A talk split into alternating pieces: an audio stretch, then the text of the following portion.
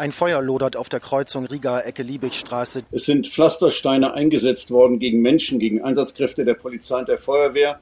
Und das sind für mich versuchte Totschlagstaten. Polizeikräfte sind mit Ramme, Trennschleifer und Kettensäge in das Haus eingedrungen. News Junkies. Was du heute wissen musst. Ein Info-Radio-Podcast. Barrikadenkämpfe, Ausnahmezustand, Steinhagelfalle, Randale, Angriff, autonome Zone. Das sind nur so ein paar Stichworte aus den Schlagzeilen der Zeitungen von heute Morgen. Das bezieht sich alles auf ein teilbesetztes Haus in der Riga Straße im Stadtteil Berlin-Friedrichshain. Da hat es gestern harte Auseinandersetzungen gegeben. Und zwar, weil ein Brandschutzingenieur das Haus angucken soll. Das wollen die Bewohner und Bewohnerinnen aber nicht. Und so haben die und ihre Unterstützer und Unterstützerinnen aus der linksradikalen Szene gestern dann schon mal gezeigt, gezeigt, wie sie sich wehren können. Unter anderem eben mit Pflastersteinen, das haben wir eben schon mal gehört, die sie von Dächern auf die Polizisten geworfen haben. Wie es so weit gekommen ist, dass ein Brandschutzingenieur eine solche Auseinandersetzung hervorruft und warum es überhaupt dort offenbar sehr, sehr schwierig ist, geltendes Recht durchzusetzen, das gucken wir uns genauer an und fragen auch, warum das so viel Aufmerksamkeit bindet. Und wir sind in der Recherche auf ein interessantes Phänomen gestoßen, dass Corona in Spanien nämlich zu einem Anstieg der Hausbesetzung geführt hat. Das erzählen wir euch gleich mehr. Wir, das sind an diesem 17.06. im Jahre 2021 Dörte Naht und Jörg Poppendick. Ganz genau. Hallo. Wenn man schon eine Weile in Berlin wohnt, so wie wir beide das ja tun, dann sind einem solche Bilder wie die von gestern und heute jetzt nicht wirklich neu, ne? Nö, es gibt ja auch immer noch den 1. Mai. Ähm, da gibt es auch immer Demonstrationen, die sind auch nicht friedlich. Da fliegen auch immer regelmäßig Pflastersteine. Aber was schon eine neue Qualität hatte, so habe ich es gesehen, ist, dass die Nachbarn da so in Mitleidenschaft gezogen wurden. Da brannten ja unter anderem Autoreifen und zwar direkt unter den Wohnungsfenstern. Und da ist dann noch eine Kita evakuiert worden und eine Schule. Und unsere Reporter haben berichtet, dass äh, wie die Anwohner da teilweise unter Polizeischutz zu ihren Haustüren gebracht wurden, dass die nahe auch an den Hauswänden bleiben sollten, damit sie eben nicht von diesen Pflastersteinen getroffen werden. Und äh, das muss man sich dann nochmal klar machen, das war Protest gegen eine Brandschutzbegehung. Die stand dann heute an und das war auch nicht so einfach. Hören wir mal unseren Reporter von heute Mittag. Mit Motorsägen und einer Flex verschaffte sich die Polizei schließlich Zugang zu dem Gebäude. Dabei wurde sie von den Bewohnern mit Farbbeuteln und Feuerlöschern angegriffen. 21 Polizisten wurden dabei verletzt. Es wird voraussichtlich noch Stunden dauern, bis der Brandschutzexperte mit seiner Arbeit beginnen kann. Das Haus besteht aus drei Gebäuden. Die Polizei hat noch keinen Zugang zu allen Hausteilen. Und jetzt am Nachmittag, wo wir aufzeichnen, habe ich zumindest eben in den ersten Nachrichtenagenturen gelesen, dass der Prüfingenieur wohl zumindest im Hausflur ist. Wir klären heute die Frage, wie es überhaupt so weit kommen konnte, denn es bedarf da ja eines enormen Aufwands, geltendes Recht durchzusetzen. Das gucken wir uns heute an und klären zunächst dabei erstmal, wer streitet da eigentlich mit wem? Erstmal ja die Polizei mit den mhm. Bewohnern. Wobei das eigentlich falsch ausgedrückt ist. Die Polizei ist ja in diesem Moment dazu da, mit dem Gewaltmonopol des Staates ausgestattet, das geltende Recht durchzusetzen. Also in diesem Fall dem, Brandschutz, äh, dem Brandschutzgutachter Zugang zu ermöglichen. Die Polizei begreift sich da also jetzt nicht selbst als Beteiligte in diesem Streit.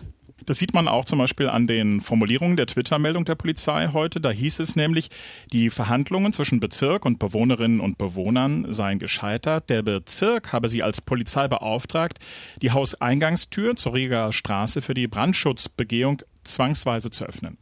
Dann aber wiederum ist es so falsch dann doch nicht, denn die Polizei als Vertreter des Staates ist schon erklärtes Feindbild der Bewohner und Bewohnerinnen.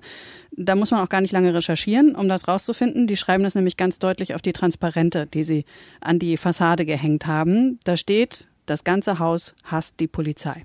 Ja, und da steht auch Räumungsversuch, kein Brandschutz auf einem anderen großen schwarzen Tuch. Das ist die Perspektive der Bewohner auf diesen Tag. Die glauben, dass es eigentlich gar nicht um Brandschutz geht, sondern darum, sie eben aus dem Haus zu kriegen.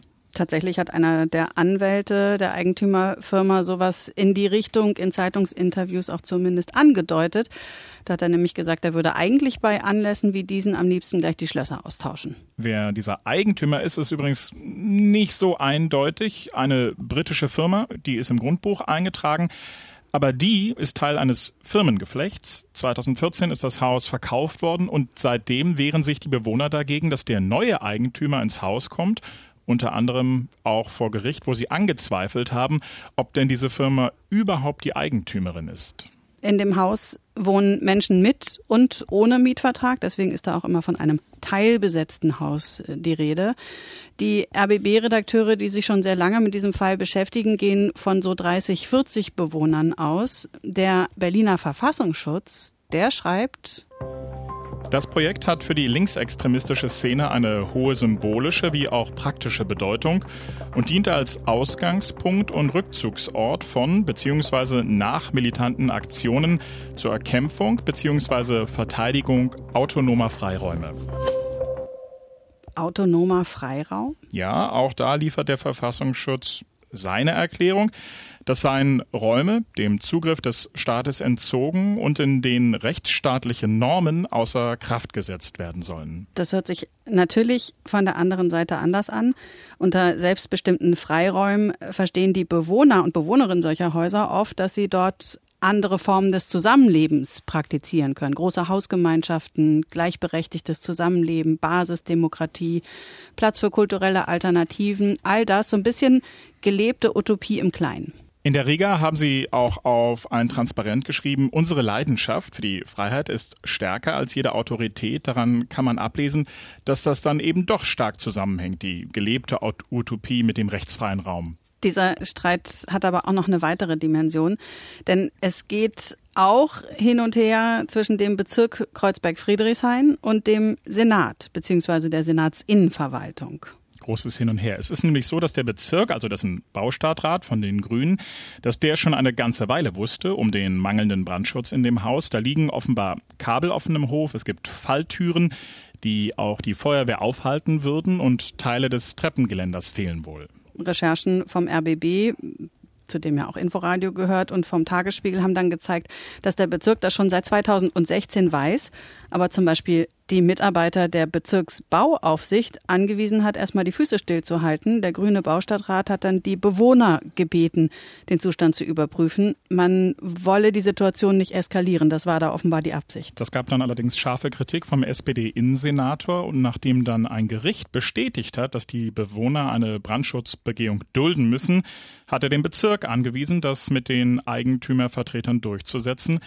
Berlin wird ja von einer rot-rot-grünen Koalition regiert. Auch vor diesem Hintergrund ganz interessant, diese Konfliktlinie da. Und für die Opposition, in diesem Fall die CDU im Abgeordnetenhaus angeführt von Fraktionschef Burkhard Dregger, natürlich auch ein Angriffspunkt. Ich äh, bemängle schon seit langem eine mangelnde Distanz Teile der rot-rot-grünen Koalition zu, diesen, zu dieser Szene der linken Gewaltbesetzer. Ähm, und wenn man nicht klar und deutlich macht, wo die rote Linie ist, wo man sich nicht vor linker Gewalt klar distanziert, da öffnet man linker Gewalt ein Stück weit auch die Tür. Wobei der SPD-Innensenator Andreas Geisel gestern da auch ziemlich klar eine Linie gezogen hat. Man muss schlicht sagen, Autoreifen anzuzünden und die Nachbarn zu drangsalieren, das hat nichts mit linken Freiräumen zu tun. Das ist pure Gewalt und da dürfen wir nicht weichen. Da dürfen wir nicht weichen. Im Abgeordnetenhaus heute hat er das offenes Gangstertum genannt. Unser RBB-Investigativreporter nannte das Kiezterror und das alles das muss man sich immer noch mal klar machen, wegen einer Brandschutzprüfung. Als wir da heute Morgen drüber gesprochen haben, da haben wir uns gefragt, was wird denn da eigentlich geprüft bei so einer Brandschutzprüfung? Klingt technisch und ist es auch und bestens geregelt. Wir sind in Deutschland. Ich habe mal in die Bauordnung des Landes Berlin geschaut und da heißt es in Paragraph 14, Bauliche Anlagen sind so anzuordnen, zu errichten, zu ändern und in Stand zu halten, dass der Entstehung eines Brandes und der Ausbreitung von Feuer und Rauch, Brandausbreitung, vorgebeugt wird und bei einem Brand die Rettung von Menschen und Tieren sowie wirksame Löscharbeiten möglich sind. Das hat zur Folge, dass bei jedem Bauvorhaben in Deutschland eben nachgewiesen werden muss, dass die Brandschutzanforderungen eingehalten werden. Ich will da jetzt nicht zu tief eintauchen. Letztlich ist es so, das macht nicht der Bauherr oder der Hausbesitzer. Dafür gibt es Prüfingenieure, die das übernehmen und einen Brandschutznachweis ausstellen. Entweder vor Beginn oder aber, wenn Mängel festgestellt werden, wie in der Riga. Jetzt bekommt dieses besetzte, teilbesetzte Haus in der Rigaer Straße eine unglaubliche mediale Aufmerksamkeit. Daran sind natürlich auch wir ja, mitverantwortlich, die Medien. Das liegt möglicherweise aber auch daran, dass Hausbesetzungen in Berlin mittlerweile was Besonderes sind. Also wir reden da über Einzelfälle. Das war mal anders. Die ersten Besetzungen gab es Anfang der 70er Jahre. Das nahm dann in den Folgejahren stark zu. Im Sommer 1981 beispielsweise, so schreibt es der Tagesspiegel, waren es mehr als 180 besetzte Häuser. Und ganz oft war bei diesen Hausbesetzungen das Ziel, die Altbauten zu retten, die sonst eben für Autobahnen oder neue Wohnblocks abgerissen worden wären. Und auch damals gab es massive Auseinandersetzungen zwischen den Besetzern und der Polizei. 1981 ist dabei sogar ein 18-Jähriger ums Leben gekommen.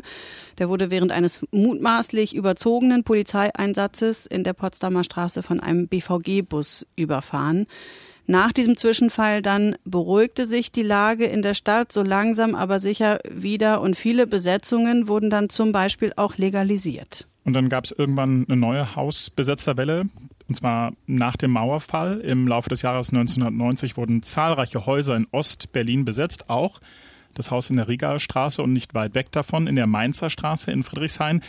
Als der Senat und Polizei im November 1990 dann Häuser in der Mainzer Straße räumen ließen.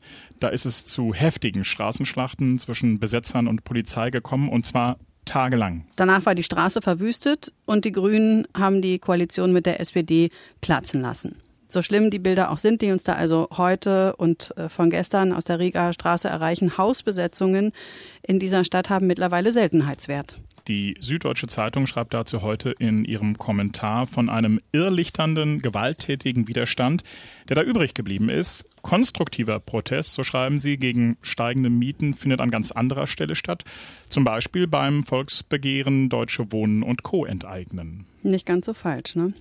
Ähm, wenn wir mal über den Tellerrand blicken, in andere Länder, da gibt's das noch häufiger, in Spanien zum Beispiel. Ja, genau. Auch da die großen Städte, Barcelona und Madrid.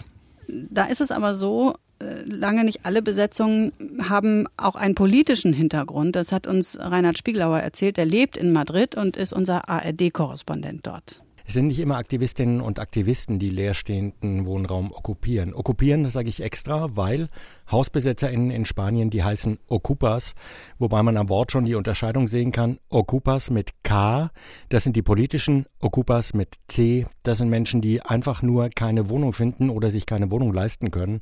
In den 60ern bis in die 80er, 90er Jahre ist das sogar oft toleriert worden, wenn Menschen still und leise in eine leerstehende Wohnung eingezogen sind.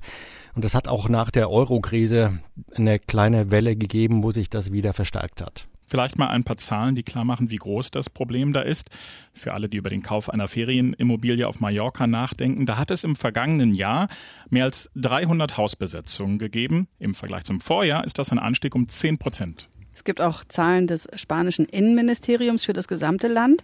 Wenn man sich die anguckt, da geht es um Anzeigen wegen Hausbesetzungen und die sind in den vergangenen fünf Jahren um mehr als 40 Prozent gestiegen. Im vergangenen Jahr gab es in ganz Spanien mehr als 14.600 Anzeigen wegen Hausbesetzung. Das sind beeindruckende Zahlen, finden wir, und haben deshalb Reinhard Spiegelhauer gefragt, was macht eigentlich der Staat dagegen? Politisch motivierte Besetzungen, da läuft das ähnlich wie in Deutschland. Im Prinzip wird meistens irgendwann dann mal geräumt. Das kann nach Jahren sein mit entsprechenden Begleiterscheinungen. Manchmal wird dann auch eine andere Nutzung vereinbart als Kulturzentrum zum Beispiel oder ähnliches. Also ähnlich wie in Deutschland. Bei den vielen, ich nenne sie mal privaten Besetzungen, da ist es so, früher wurden die eben öfter geduldet, weil quasi anerkannt war, es gibt zu wenig bezahlbaren Wohnraum. Dann haben aber Mafias quasi angefangen, gezielt leerstehende Wohnungen zu suchen, die Schlösser auszutauschen und dann quasi ein Lösegeld vom Eigentümer erpresst. Das ging, weil Räumungen innerhalb von 48 Stunden nur erlaubt waren. Danach musste die Sache eben vor Gericht. Das ging dann gerne jahrelang.